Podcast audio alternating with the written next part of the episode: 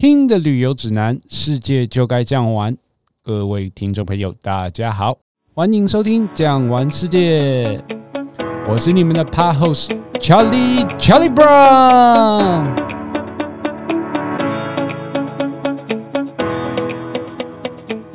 那首先呢，我们要先欢迎今天的来宾 Super Super，我叫 Super，大家平安吉祥。Super 哥呢，其实是我们的资深旅游达人，已经有超过三十年的旅游业的经验。那也是带团去了很多各个国家。这次呢，很高兴可以跟 Super 大哥合作。我们这一次的主题呢，讲的是中国大陆。一说到中国这个 topic，台湾很多年轻人大多会关注到政治这个层面。但是我们今天撇除掉政治这个因素的话，台湾的年轻人对中国大陆有哪些比较好奇的事情，或者是有哪些刻板印象呢？其中有一个地方呢，让我个人觉得印象非常深刻呢，就是他们的行动支付。行动支付是非常方便的。那想要请问一下 Super 哥，如果说以我们台湾人的消费习惯，用信用卡，也就是所谓的 Visa 或者是 Mastercard，到了当地还是可以使用吗？会不会是因为说当地都是使用支付宝或是微信支付，而变得只能使用现金呢？OK，行动支付事实上，中国在这几年当中，它发展的很快速。我们讲的支付宝这东西啊，是目前他们最常用的东西。不过大家别忘了，如果台湾人到大陆去旅游的话，一般来说，很多人说那时候我们要去弄这种什么支付宝啊，用这种方式啊，不见得啦，见得，因为。你只要把那个人民币掏出来，那么那颜色哇拿出来，人家一样会照顾。而且我们去的地方很多都是商店，都是路边摊。哎，跟你讲，我们旅客都很聪明，要去吃风味的话，那都是用现金。所以到目前来讲都不是问题。那我要先强调一点，但是有些地方虽然 Visa 跟 Master 在整个金融的一个交流上面比较不方便之外，但是还是有些地方还是会收的，反正就是钱嘛。总结起来就是沿海比较大的城市，或者是百货公司，或者是商场，这些你要用信用卡支付还是 OK。可是如果说是到比较乡下或是比较边疆的地方来讲的话，现金也是 OK 的，所以大家完全不用这个担心。那还有另外一点呢，就是很多人都知道，在中国大陆是不能够使用我们比较习惯所用的社群媒体，比如说像是 Facebook、脸书、Google 或者是 Line 这些。那当地有没有一些好用的，或者是当地人会比较习惯使用的这些 APP 软体，可以跟我们推荐一下吗？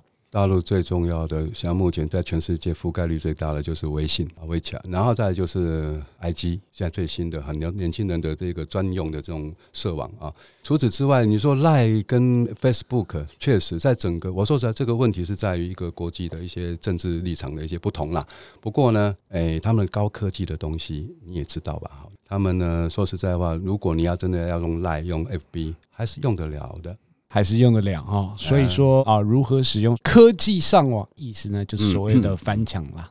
翻不好，我跟你讲会叠交的。但是呢，我讲这个部分来讲，像有很多我们台湾带去的无线网路卡，然后本身就有这个解码，就也可以直接就可以用上上来上上这个 Facebook。所以大家其实不用担心，只要你在真的要去大陆的话，提前去租借是这个 WiFi 机，是不是？哎，对，WiFi 机类似就 WiFi 机这种这种、哦，所以简单一句话来带过的话，就是有钱好办事。只要你有钱，科技上网完全不是个问题，对吧？对，如果你跟他租 WiFi 机，你就跟对方讲说我要到大陆，他就知道意思了。那还有另外一个，大家对大陆可以说是比较负面的印象，就是说你常常会被碰到插队的问题。那 Super 哥，以你的经验，你如果真的碰到你被插队的话，你会自己默默承受呢，还是你会勇敢的大声说出来？OK，我告诉你会插队那是十年前的事，但是现在还是有会有插队的现象。不过我可以告诉你一件事情：台湾人在那个地方插队，外公台湾人他惊死，他敢叫我们怕，哎，所以一般都不出声。不过现在因为他们的新的个社会的进步，不要我们去讲，有人插队，他们年轻人大喝，请排队好不好？不要丢中国人的脸。我现在看到很多这种现象，所以我们现在去的话，这种插队的现象是越来越少，而且我们会觉得真的在进步。啊，所以说看这些，我们有一些所谓的刻板印象，其实这些都是与时俱进的，人家也是有在进步啊，所以还是建议大家维持一个叫做 open-minded 比较开放的思想去看待这件事情。不过呢，除了刚刚讲的之外呢，还有另外一个东西是两岸很不同的，就是有一些通用语。举个例子，比如说我们在这里叫做硬碟，在大陆的话呢叫做硬盘。那我们讲说现在很热门的这个晶片，那他们就叫做蕊片，有卷舌的蕊。你要说中国人讲话一定要卷舌嘛？那 Super 哥除了这些之外呢，还有没有什么有趣的通用语两岸不同的可以跟我们分享一下？有一次我在火车上，我跟服务人员说：“哎，来杯咖啡啊！”我说要三合一的咖啡，有三合一的。结果呢，端了老半天，还是端了一个黑咖啡来给我。我说我要三合一，先生，什么叫三合一？我说里面有奶精，还有直接加糖的。啊，对不起，那不叫三合一，那叫一加二咖啡。这就是我们跟他不同的地方。那另外有一次我在火车站呢，看到旁边有很多人，他们讲：“哎，师兄师姐，师兄师姐。”我想说，哇，在大陆那么多这个宗教人士啊，佛教人士，哇，大家讲师兄师姐很亲切。那我也就碰到他们说：“哎，师兄你好，哎，师姐你谁跟你师兄师姐啊？”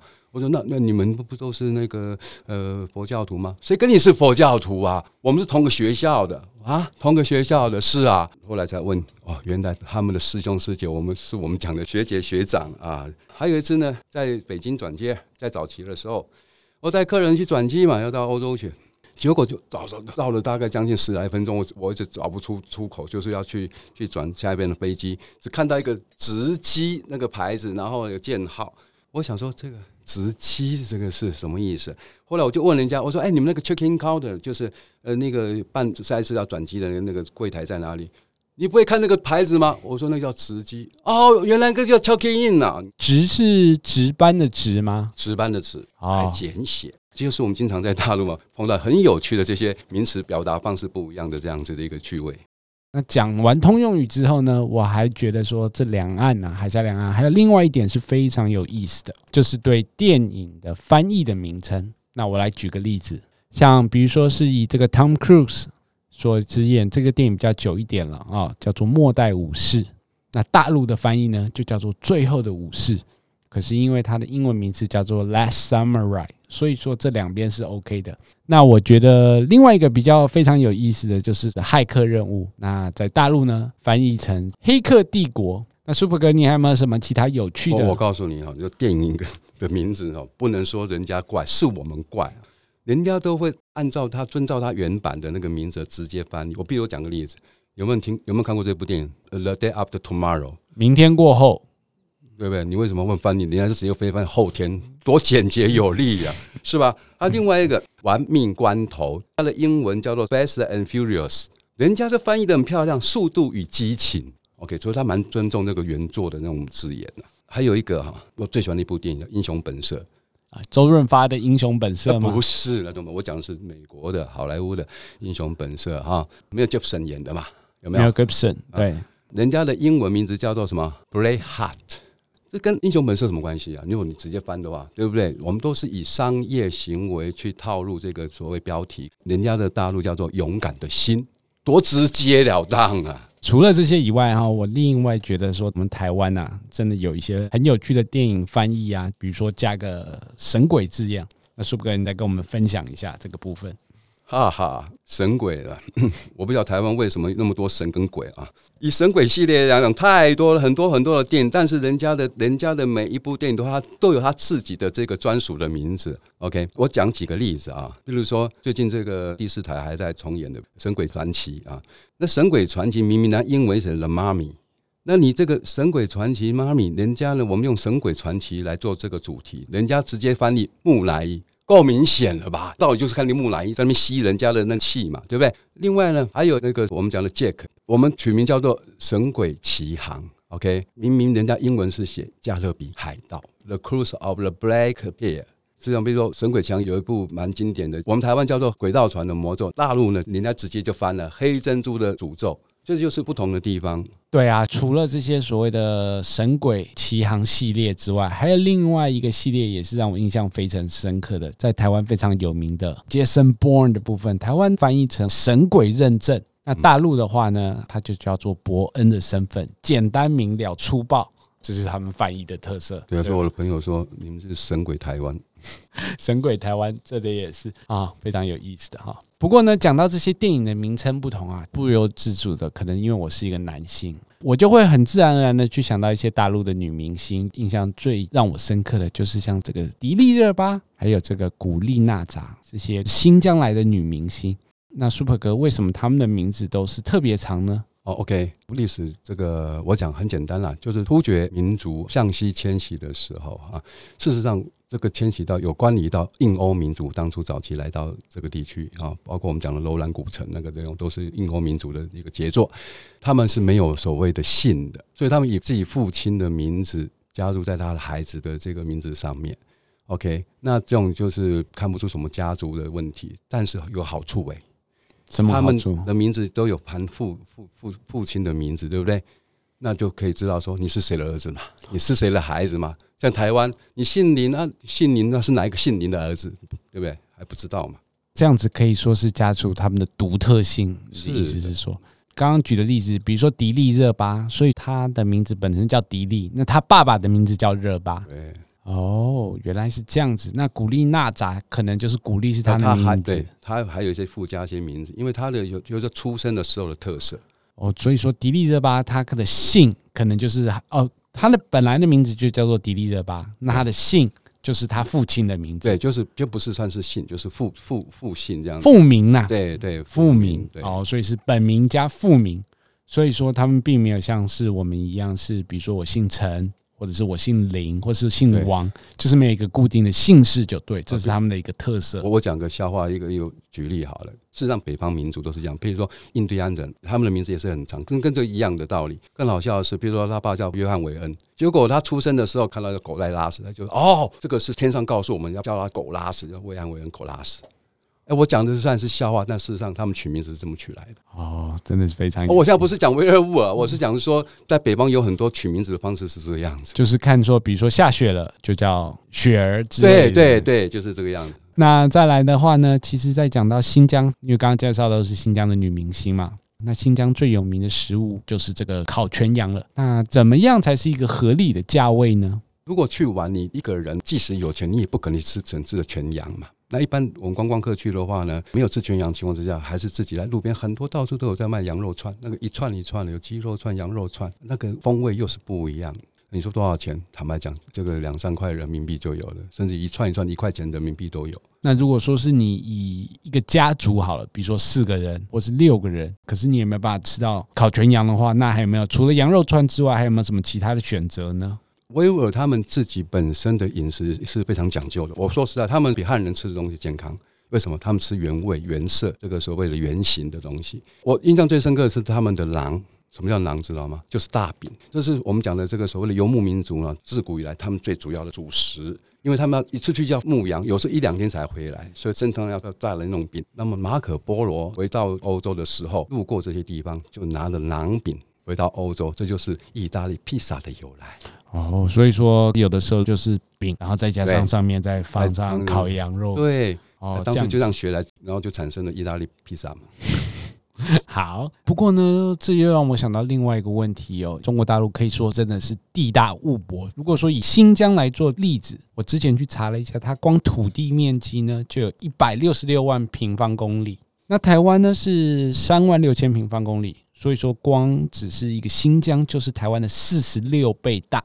那我们一般来讲去旅游的话，又会搭游览车，个人会感觉是非常的辛苦啦。那有没有更简单或是更舒服的旅游方式呢？我告诉你，在大陆来讲，包括蒙古、新疆边疆一带这种面积那么大的地方，真的坐车很辛苦。在早期，我这不是讲笑话，这是事实哈。坐游览车一天要拉十二个小时的车。八个小时到十二个小时还不打紧，那时候还有时候还是不是高速公路啊？结果呢，你知道最重要是要上厕所。早期进去的都是年长的人，现在都很多年轻人都会去自己去玩了哈。你知道年长的人他最重要是上厕所，一两个小时要上一次。好，这时候哎，我们想要上厕所，好，这个导游知道了，就停下车。好，各位对不起，这边没有厕所，但是你们可以找地方自己解决。早期的时候，我们都知道所有的妇女们都一定要带个很大的阳伞，干嘛？哎，遮屁股嘛。OK，那到了下一站，这时候导游就很开心的说：“这一站不用担心了，也不用打伞了，有厕所。”结果一下去，大家一看，大家决定回头再拿伞来遮屁股。为什么？那叫旱厕。台湾人讲塞哈嘎，就是粪坑而已，只是外面围着墙，围着一个一个门儿。那还但是你们还没到之前，外面到处都是黄金呢，你怎么踏过去呀、啊？你不小心踏进去，待会你就不用上车，没人没人让你上车，臭死了。这是早期了。但是现在有高速公路之后，在这几年的一个发展，你想它要变成一个跟国际接轨的一个国家哈，我想这个进步的非常快速，包括高铁现在是全世界最发达的一个国家了吧？所以你说在那么大的地方。我跟你讲，现在即使有高速公路，一天也要拉车八个小时，很多地方啊。那你说那是不是很辛苦？白天早上讲四五点就要起床要吃饭，然后白天才有时间玩嘛，晚上到饭店睡觉嘛。OK，我告诉各位，我推荐你们一个非常棒的模式，在目前在大陆旅游哦，这也是这几年的趋势哦。不过呢，不见得你有钱就做得到啊。我要讲的就是东方快车。东方快车会给人的印象好像是在电影上看到这种很豪华的火车。还好你没有说东方快车谋杀，你以为说上去被人家谋杀那种，是？OK，东方快车这一个名词是世界豪华火车的代表的一个名词，专有名词。要能够冠上东方快车的列车，全世界只有五部了哈。目前中国在之前有两部。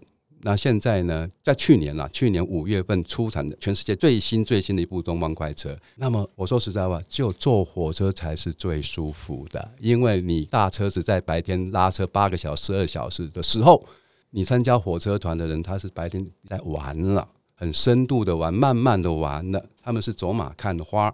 人家晚上到饭店睡觉了，对不起，我们也睡在火车上，而且我们睡的是套房，而且不淋浴设备。然后呢，吃饱晚餐，我们还可以去唱卡拉 OK，还可以喝个鸡尾酒啊，看看外面的风景，慢慢的来，就睡着了。晚上火车继续推动，到了白天太阳出来的时候，车团要出发的时候，我们刚好起床要玩了，那是不一样的。可是舒伯哥，你刚刚有说到哦，这个火车是在晚上移动，可是给人家的感觉就是晚上火车在移动的时候，它会有这个很大的噪音，这样咯咯咯咯。那现在你刚刚所讨论的这个新东方快车，这个方面也是跟我们的印象中是一样的吗？如果是这样的话，它就不叫新东方快车。花了那么四千八百多万的这个人民币去打造的火车，就不用不用了嘛，对不对？事实上，以前的火车是如此哦。那个虽然是睡觉，但是还是有很多人睡不着。很多人去参加这种火车，就很怕，就我睡不着嘛，哈。但是现在没有了。这部东方快车用的是最好的隔音设备，而且第二个，它的那个拉距，它本身的那个防震系统啊，你有时候你还不晓得它真的开动了，很安静的。最主要，它很体贴呀。到了半夜，大概清晨大概一两点的时候，它一定会固定在一个车段一个时间呢停下来二十分钟半个小时。你说为什么？不是车长要去尿尿啊？最重要是因为你到一点到两点，这是大家最入眠要开始入眠的时候，让大家真的入眠了之后，火车再慢慢启动，再往前。哦，真的是听起来是蛮让人觉得很贴心的一个举动哦。Super 哥刚刚有介绍到说，这个火车上。应该说是新东方快车上面是有套房的，那有套房就代表有这个所谓的卫浴设备。那我个人呢是蛮在意一件事，就是它这个卫浴设备有没有干湿分离。哟，大少爷，你还那么讲究呢？我告诉你，那你更应该去坐这班火车，因为呢，这个新的这一部啊，整列车呢，它打造的车体完全是超越目前国际标准。那么它是把五星级饭店的套房放进去，它是有干湿分离的。最重要是二十四小时不断热水、不断电。OK，而且最重要是，当你在睡觉，你的后面那个橱窗是非常大的，你就好像个橱窗男男一样，所以千万不要裸体上床。比如说，还有另外一点，我会想要知道，因为在大陆搭这个不论是火车或者是动车的时候啊，火车上常常是有这个兵荒马乱的情况。那搭这个东方列车也是要担心这个问题吗？那个不是兵荒马乱而已，那个会觉得好像是一般难民在抢抢座位，不会，因为这部东方快车它是中国，它要驶向国际的专列，它相当于将近快一公里长的一个火车，那么能够接受它停站的火车站也不多，而这些都属于专属火车站让它停靠的。所以，当他一停靠下来之后呢，那月台是清空的。我可以告诉你，不然的话，当初在台湾的一些政治名人、企业家，他们怎么也会来参加这个部分？包括赵少康，对不对？戴生义他们都是跟我一起同游这个火车之旅的人，他们都感受到这样子的一个礼遇。我想，这些都是大家有目共睹的。所以说，这个地方可以说是他们的一个代表性的专列了，应该是用专列来形容这个新东方快车，可能比较适当一点。是，但是我要先，我我最后不不好意思哈，插个嘴，因为我每次碰到很多客人在骂我，不早讲。那我要跟你说哈，因为这个一年当中只接待这么几次，台湾的名额真的有限。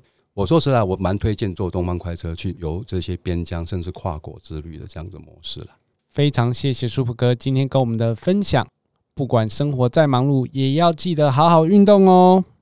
关于中国旅游，不知道各位听众朋友还有没有想知道的呢？欢迎到 Apple Podcast 底下留言，我们会不定期在 IG 限动回复哦。如果喜欢今天的节目，请记得订阅外加五星好评。谢谢您的收听，我们下期见，拜拜。拜拜。本节目由巨匠旅游制作播出。